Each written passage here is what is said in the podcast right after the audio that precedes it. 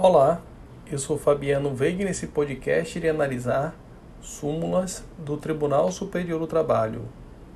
Destaco a súmula 427, que dispõe que, havendo pedido expresso de que as intimações e publicações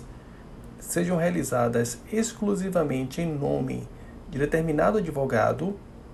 a comunicação em nome de outro profissional constituído nos autos é nula, salvo se constatada a inexistência de prejuízo.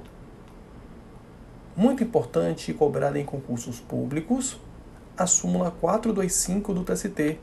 que versa acerca do alcance do jus postulante na Justiça do Trabalho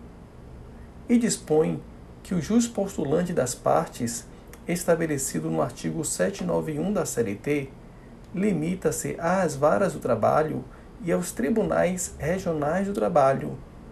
não alcançando a ação rescisória, a ação cautelar, o mandado de segurança e os recursos de competência do Tribunal Superior do Trabalho. Destaco a súmula 426 do TST, que trata acerca do instrumento que viabiliza a comprovação do depósito recursal e que dispõe que nos dissídios individuais o depósito recursal será efetivado mediante a utilização da Guia de Recolhimento do FGTS e Informações à Previdência Social, GFIP, nos termos do, dos parágrafos 4 e 5 do artigo 899 da CLT, admitir o depósito judicial realizado na, na sede do juízo e a disposição deste na hipótese de relação de trabalho não submetida ao regime do FGTS. Entretanto, aponto que a presente súmula encontra-se superada pela reforma trabalhista,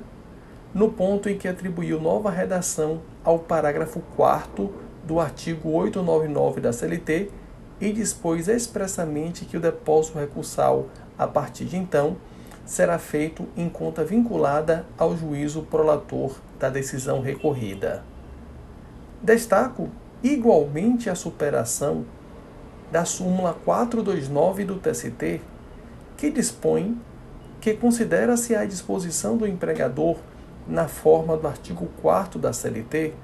o tempo necessário ao deslocamento do trabalhador entre a portaria da empresa e o local de trabalho,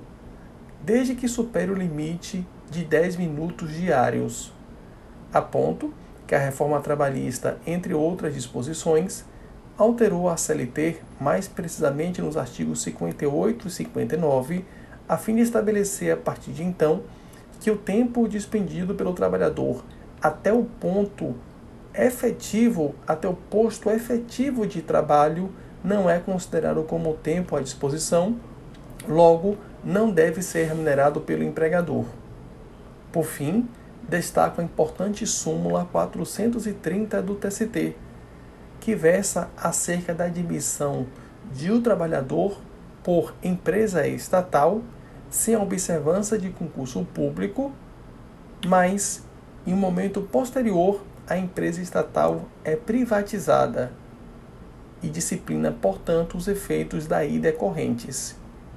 E compreende que convalidam-se os efeitos do contrato de trabalho que é considerado nulo por ausência de concurso público quando celebrado originalmente com ente da administração pública indireta, continua a existir após a sua privatização. Como se vê, o TST compreende que a nulidade inicial é suplantada, é superada, é convalidada em razão da privatização posterior da empresa pública ou da sociedade de economia mista, ente integrante da administração pública indireta.